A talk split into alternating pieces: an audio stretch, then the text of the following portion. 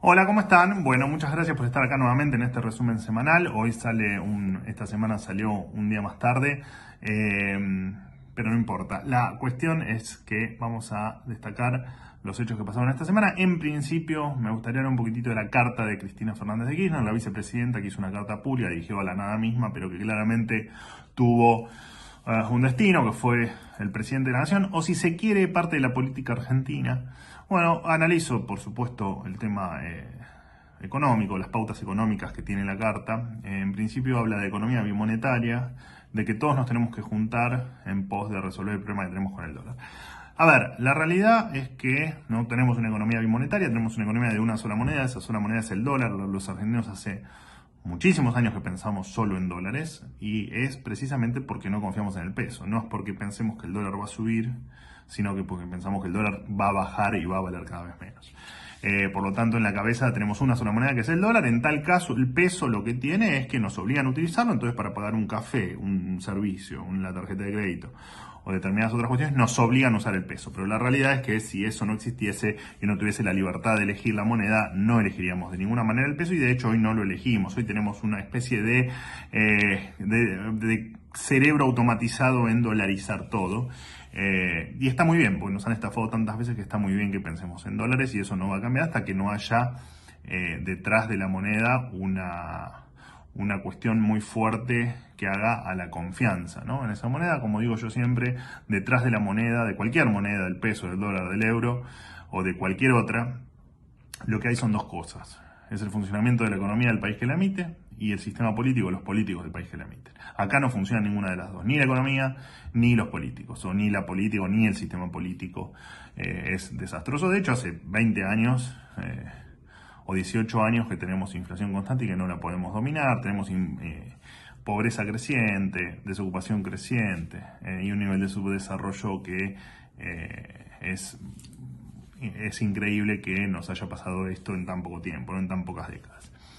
Eh, y el, que Cristina Fernández de Kirchner llame a la unidad en pos de resolver el problema del dólar, en principio no es entender que el dólar no es el problema, sino que el problema es todo lo demás, que hace que después cuando uno revela la foto vea el problema del dólar, pero detrás de eso hay un montón de problemas estructurales en la Argentina que en otro momento los hablaremos en este resumen semanal o en algún otro, o en algún otro video.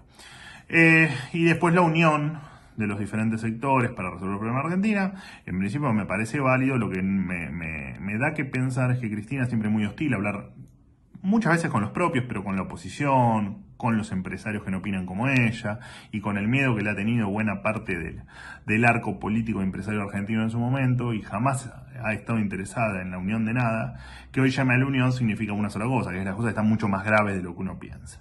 Y con respecto a que los funcionarios y funcionarios que no funcionan, bueno, buena parte de los funcionarios los puso ella, así que entiendo que eh, no serán los funcionarios que puso ella, porque si no ya lo estaría, estaría haciendo todo lo posible desde la política para que eso cambie. El presidente Alberto Fernández claramente no tomó nota de la carta porque dijo simplemente que fue un apoyo a él. A mí me parece que muy lejos de ser un apoyo a él es un gran palo en la rueda le puso otro más en esta, en esta corta carrera presidencial de Alberto Fernández. Lo otro que me parece relevante destacar de la semana es la que pasó media desapercibida, que fue la carta de los acreedores, ¿no? Esa gente que hace dos meses le sacamos los cheques que tenían nuestros, que vencían ahora, y le dimos cheques para dentro de cuatro años. Básicamente fue esa la operatoria que hicimos de la reestructuración de deuda, más o menos en las condiciones que querían los acreedores. La cuestión es que esta semana que pasó escriben una carta al, a la Argentina diciendo que es increíble que después de haber arreglado el problema de deuda no hayamos hecho nada más. ¿no? Y que les parece más increíble todavía que sigamos echándole culpas al gobierno anterior, que para el año que viene tengamos 20 mil millones de dólares en el presupuesto 2021 de déficit fiscal y que no pueden, y que, eh, no pueden creer que Argentina esté en una posición donde a pesar de haber reestructurado la deuda, no seamos sostenibles en el tiempo en materia, en materia de pagos, y de hecho el riesgo país está en 1.500 puntos, eso significa que eh, nadie quiere que Argentina pueda pagar. O sea, lo que dicen los acreedores básicamente es, señores, les reestructuramos la deuda. Ustedes ya me habían estafado en 2005-2010 con la reestructuración anterior. Me dieron bonos. Ahora me los volvieron a reestructurar y ahora no hacen nada. O sea que va a pasar que cuando me tengan que empezar a pagar en el 2023-2024, no me van a pagar y vamos a entrar otra vez en default. Eh, así que bueno, sí, señores, ¿qué esperaban de Argentina? Digamos, digamos, Argentina es esto, es no hacer absolutamente nada, al menos es lo que marca lo que marcan los tiempos actuales es que Argentina no hace absolutamente nada. Nos pasamos discutiendo pavadas y no, no, no cosas relevantes. Así que la carta de los agresores es muy atinada y es lo que opinamos muchos, ¿no? Eh, que este gobierno no está claramente funcionando, al menos en, materia económica y en otras materias claramente. Claramente tampoco, y Argentina siempre fue un país que se le echó la culpa al anterior, ¿no? Desde Perón que le echaba la culpa al capital, eh, y después, bueno, todos los demás que vinieron, eh, solo en democracia, digamos, Alfonsín le echaba la culpa de todos sus males a la dictadura, Menem a la hiperinflación de Alfonsín, de la Rúa a la corrupción menemista, después vino Kirchner, le echaba la culpa a los neoliberales de los 90, lo mismo que hizo Cristina y lo en sus dos mandatos, no echarle la culpa a los, a los 90, años 90 que ellos defendieron, defendieron las privatizaciones, defendieron, eh, defendieron la convertibilidad y como si eso fuera poco, también defendían el ahorro en dólares, ¿no? Porque recordemos que en el 2001 hubo 503 millones de dólares que Néstor Kirchner hizo girar al exterior de la provincia de Santa Cruz porque no confiaba en el gobierno. Y de hecho, Cristina Fernández de Kirchner en el, 2016, apenas asume Macri, cambia todos sus fondos a dólares eh, porque tampoco creía en el gobierno. Así que, bueno, eh, esa es la inconsistencia eh, de la política argentina y después vino Macri que le echaba la culpa a la herencia recibida y después vino Alberto Fernández y le echa la culpa a eh, Macri y a la pandemia, ¿no? Porque eh, acá nadie se hace responsable de lo suyo. Y es un poco lo que plantean los acreedores, ¿no? Dicen, bueno, déjenle echarle la culpa al anterior porque muy mal les ha ido en estas décadas echándole la culpa al anterior y sin hacer nada para adelante, ¿no? Porque en definitiva Argentina lo que tiene para adelante es siempre el pasado y cuando un país tiene, para, tiene en el futuro el pasado, está en un, en un problema. Bueno, y después del otro que quería hablar en este pequeño resumen de la semana es el tema de las usurpaciones. La verdad que fue una semana muy enérgica con respecto a esto y la verdad es que tuvimos buenas noticias, tanto en las usurpaciones de Guernica como en las usurpaciones Guernica, provincia de Buenos Aires, y tanto en las usurpaciones de Entre Ríos en el campo de la familia Echevedere.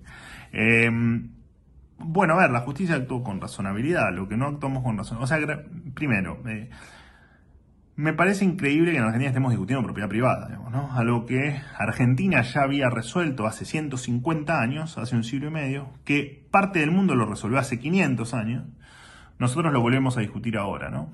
Eh, a mí me da mucha bronca cuando dicen que Argentina tiene un déficit habitacional y una deuda con el pueblo histórica con respecto a la vivienda. la verdad que es mentira, lo que tiene Argentina es una deuda con sus ciudadanos, pero con respecto a la pobreza, que no hemos hecho absolutamente nada, con respecto a la educación, que tampoco hemos hecho nada, porque cuando vos tenés educación y cuando vos no tenés pobreza, porque tenés buenos empleos, porque tenés inversión y porque tenés crecimiento, nunca tenés déficit habitacional. El déficit habitacional es generado por los mismos políticos al no hacer absolutamente nada para que el país crezca. Y es lo que viene pasando.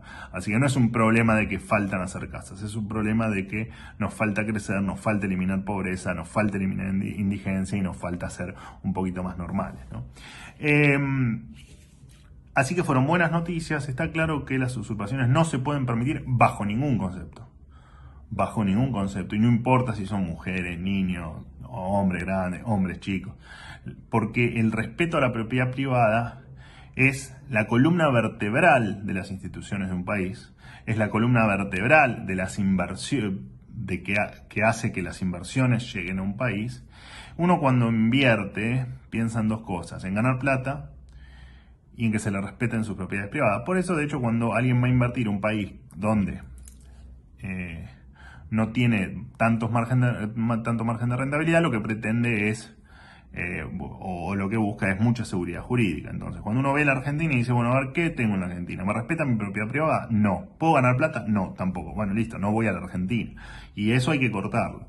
Entonces me parece que era una señal desacertada dejar, todavía tenemos el problema de los mapuches tenemos el problema de otra decena de, tomas a lo largo y ancho del país, pero haber resuelto lo de Guernica, haber enviado a los efectivos policiales a que cumplan la orden de, del juez de desalojar eh, Guernica, eh, eh, fue en línea, estuvo en la línea correcta y lo del campo de Echevere estuvo, de la familia Echevere, más allá de los problemas familiares, estuvo en la dirección correcta. Ojalá que los que usurparon paguen los daños, paguen el tiempo que estuvieron y eh, rindan cuentas a la justicia, ¿no? Porque si no, eh, todo el mundo va a intentar usurpar y alguna vez va a pasar y alguna vez pasará que se quedan con los terrenos. Así que ojalá que pague Grabois, ojalá que paguen todos los la gente esta que ensució, destruyó y arruinó y hasta mató animales en, en, los campos de Entre Ríos y esperemos que a la gente de Guernica no se le dé el subsidio que han prometido, porque mientras que se le prometió un subsidio de 50 mil pesos por mes a los que habían, a los que usurparon y cometieron un acto delictivo,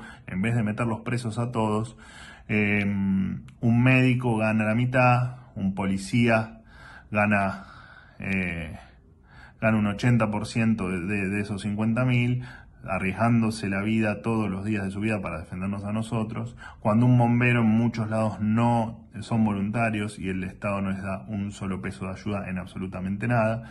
Em, la verdad es que me parece que darles un subsidio es ir en contra de toda lógica y es defender la, eh, los delitos, defender las usurpaciones y también es un ataque a la propiedad privada. Entonces no es solo no permitir las usurpaciones, sino que si las hay hay que sacarlos a patadas y con toda la fuerza de la ley sea por lo que haya sido las usurpaciones. Eh, no se puede permitir el abuso sobre la propiedad privada ajena, eh, ni el robo, ni el hurto, ni el maltrato, ni la rotura de esa propiedad privada ajena.